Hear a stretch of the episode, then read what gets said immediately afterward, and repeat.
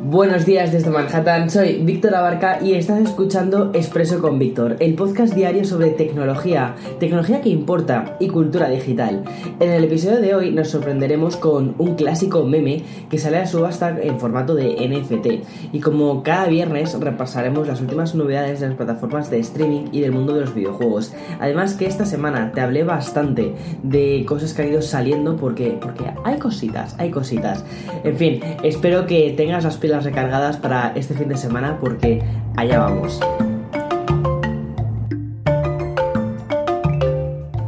Hoy quiero hablar otra vez de los NFT, pero antes de dar la noticia en sí, creo que es necesario explicar en qué consisten, porque me da la sensación de que aún sigue siendo un concepto muy confuso, quizás por, por lo novedoso y porque actualmente se está, está como muy en boca de todo el mundo. Los NFT no se dieron este año, de hecho, existen desde 2014, pero es ahora cuando han ganado popularidad.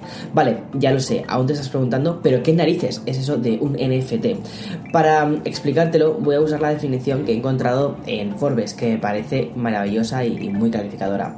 Un NFT, dicen, es un activo digital que representa objetos del mundo real como arte, música, elementos del juego y vídeos. Se compran y se venden online, frecuentemente como criptomonedas, y generalmente están codificados con el mismo software subyacente de muchos criptos. Bien, el boom que estamos viviendo ahora con ellos se confirma con la asombrosa cifra de 174 millones de dólares que se ha alcanzado con su compraventa. Y es que los NFT ya no se limitan solo a las obras digitales. Esos objetos digitales que representan elementos tangibles e intangibles también incluyen GIFs, vídeos con jugadas de la NBA, que fue lo que te conté la semana pasada, e incluso memes. Es decir, al final no deja de ser cultura de Internet. Precisamente la noticia de hoy apela a un meme y uno de estos clásicos que podrían emparentar con un disco casi de Joy Division o una película de Billy Wilder. Así de histórico es el meme que ha salido a subasta en formato de NFT, el de David After Dentist. Sí, el mítico vídeo donde un niño confuso, si no lo has visto por favor vete a YouTube porque es que es graciosísimo, eh, eh, sale un niño confuso y preso de los efectos de la anestesia tras salir del dentista y este era troleado por su padre. El niño cuestión se llama David DeBoer y el vídeo publicado en 2009 alcanza ya los 140 millones de visitas, un clip convertido en meme y que ha salido a subasta en, en formato de NFT. En declaraciones a The Verge, el propio Devore ha definido a los NFT como el salvaje oeste. Esperan que la subasta finalice hoy mismo, pero podría durar hasta más de 24 horas que se establecen de forma canónica. Bien, la misma publicación cuenta que el año de, colgar el vídeo en YouTube ya habían reportado 150 mil dólares por temas de merchandising, licencias e ingresos de la propia plataforma. Si el meme de Disaster Girl fue mm, subastado hace poco por 500 mil dólares, habrá que seguir de cerca para ver cuánto se llega a vender este NFT de David After Dentist. Con esa mítica frase de ¿Is this real life? Y hoy, como todos los viernes, quiero dedicar el resto de Expreso para repasar los principales estrenos de las plataformas de streaming y las últimas novedades también en el mundito de los videojuegos, que a mí ya sabes es algo que me encanta. Comenzamos con los lanzamientos de Netflix. Semana tranquila para el site de Red Hastings y que solo destacó Jupiter's Legacy, la adaptación del famoso cómic de Mark Millar, el autor también de Kikas. Siguió la estela más, más irreverente y gamberra con este título que recuerda en su sinopsis a Watchmen de Alan Moore. Sigue la historia de los primeros superhéroes del mundo, que recibieron sus poderes allá por la década de 1930. Tras dedicar casi un siglo a proteger a la humanidad, ahora esta primera generación debe pasar el testigo a sus hijos para que continúen con su legado. Pero las tensiones van en aumento cuando los jóvenes, ansiosos por demostrar su valía, no logran estar a la altura ni de la legendaria reputación pública de sus progenitores, ni tampoco de los exigentes estándares personales de estos. La serie está creada por Steven S. The Knight y protagonizada por Josh Duhamel, Ben Daniels y Leslie Bibb. Dejamos Netflix y pasamos a Prime Video. La cual nos sorprende hoy con The Boy from Medellín, o lo que es lo mismo, el documental sobre J Balvin, dirigido por Matthew Heinemann. Este documental sobre el cantante de reggaetón colombiano narra los días anteriores al concierto más importante de su carrera, un espectáculo con las entradas agotadas en su natal Medellín. Paralelamente, y adquiriendo un rollo más social, veremos cómo las calles estallarán con la creciente inestabilidad política, obligando al artista ganador del Grammy Latino a enfrentar su responsabilidad como artista hacia su país y sus regiones de mm, seguidores de todo el mundo. A medida que aumenta la presión pública por la llegada del concierto tras bastidores, Balvin continúa lidiando con la ansiedad y la depresión que lo han atormentado durante años. Creo que no podía llegar en mejor momento, sinceramente, porque poner ahora a Colombia en el foco creo que es importante para que entendamos todos qué es lo que está pasando. Pero bueno, en la casa de Disney Plus poco que destacar, y es que la última de las grandes plataformas de lanzarse reservó los estrenos para conmemorar el día de Star Wars. Por eso, el 4 de mayo, el pasado creo que fue que el martes, ¿no? Eh, lanzó La Remesa Mala, o el cortometraje crossover entre Los Simpsons y la Guerra de las Galaxias.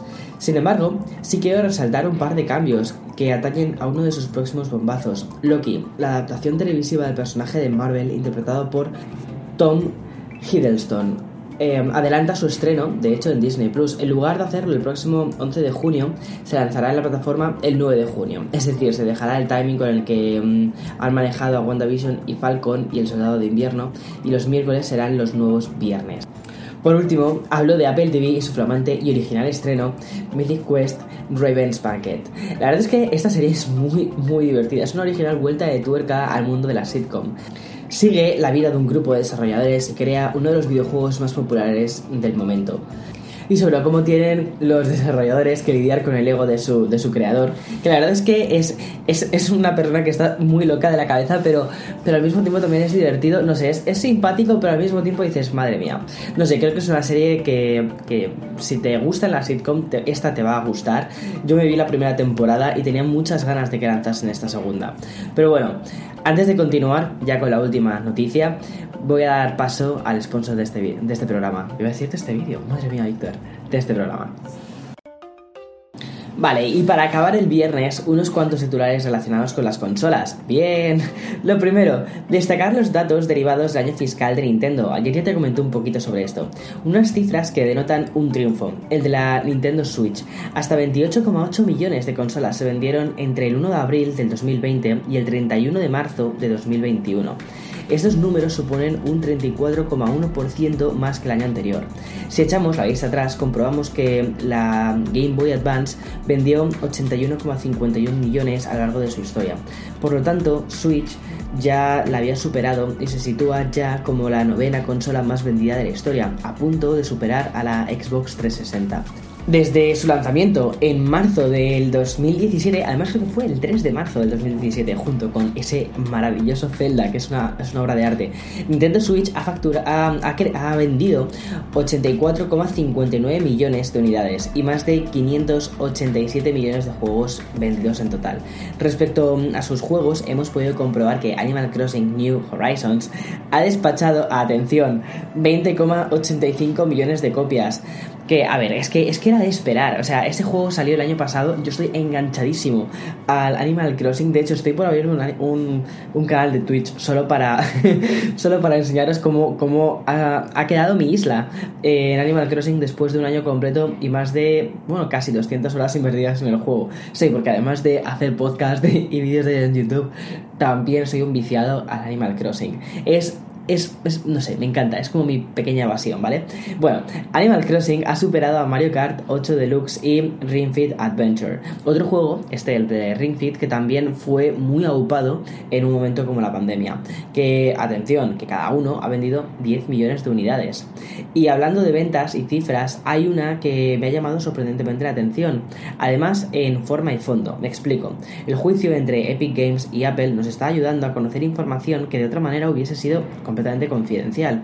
El último dato eh, deslizado por el litigio apunta a que Xbox nunca ha ganado dinero con las ventas de la consola Xbox, tal y como informa Protocol, Lori mm, Wright, jefe de desarrollo de negocio en Xbox, ha declarado durante el litigio que Xbox Series X y S, tanto mm, la Xbox One, la 360 o la mm, Xbox original, se ha vendido a pérdidas para hacer dinero con las ventas de juegos y servicios y accesorios. Que bueno, tendría relativamente, tendría un poco de sentido, ¿no?